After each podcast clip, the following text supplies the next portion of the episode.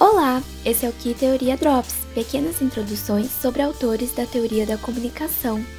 Hoje falaremos de Valentim Voloshinov e seus estudos linguísticos sobre a interação discursiva. Situado no contexto da Rússia soviética, Valentim Voloshinov estudou sobre enunciados, estilística e principalmente as relações socioideológicas entre o discurso e o contexto histórico do sujeito discursivo. Ele também foi um dos principais membros do Círculo de Bakhtin, um grupo de linguistas e críticos literários.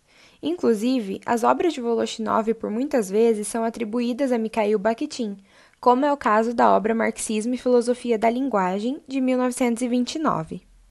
Sua análise foi baseada no marxismo, utilizando a linguagem para a compreensão da ideologia.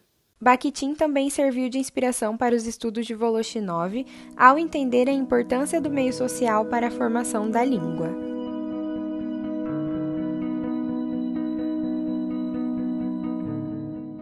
Talvez pareça óbvio que a linguagem é um fruto da interação verbal, mas no início do século XIX, os estudiosos acreditavam em duas vertentes diferentes a respeito do pensamento filosófico linguístico: o subjetivismo individualista e o objetivismo abstrato. No subjetivismo individualista, a linguagem representa fielmente o que existe na mente do ser humano, não levando em conta os acontecimentos e as interações que existem no meio social. Já no objetivismo abstrato, a língua é vista como algo social, porém o indivíduo receberia de forma passiva da sua comunidade uma linguagem pronta, na qual ele não pode interferir conscientemente, ou seja, apenas reproduz o que é transmitido no meio social em que vive. Na visão de Voloshinov, as duas teorias estão equivocadas. Enquanto nas outras teorias era entendido que os indivíduos expressavam aquilo que estava em seu interior, sem influência da cultura e da interação entre as pessoas e as espécies, nas pesquisas de Voloshinov compreendia-se que a linguagem era formada e influenciada pelo meio exterior, unindo-se ao que estava no interior de cada um. Os estudos de Karl Marx foram de extrema importância para os de Voloshinov, já que foi possível compreender a existência de uma sociedade formada por classes sociais e de que forma essa hierarquia influenciava a formação de uma linguagem própria para cada uma delas.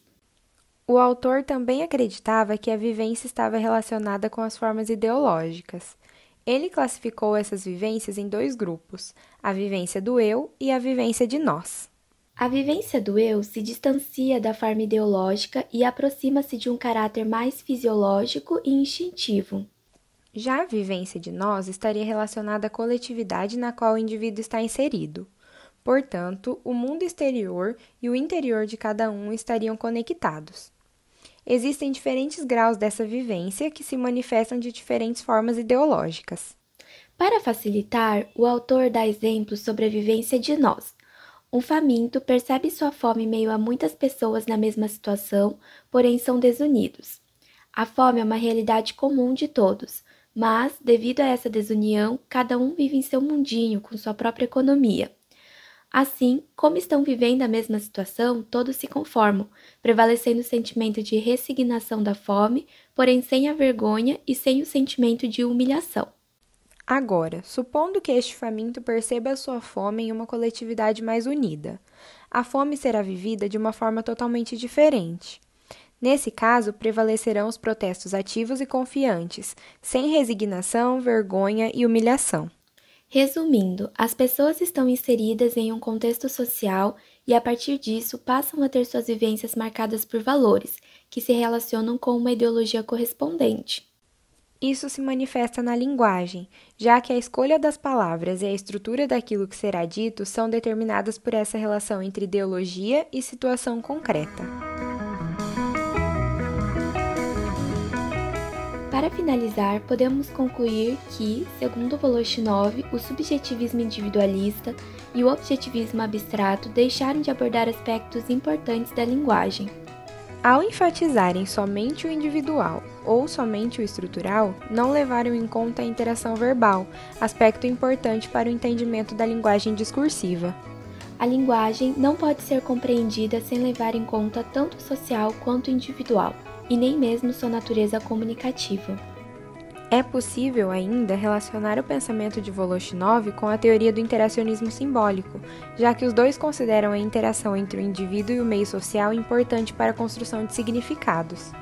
Para Voloshinov, essa interação ocorre por meio da língua, por isso é relevante estudá-la e compreender de que forma ela é utilizada. E esse foi mais um episódio do podcast Que Teoria Drops. Obrigada por nos ouvir e até o próximo.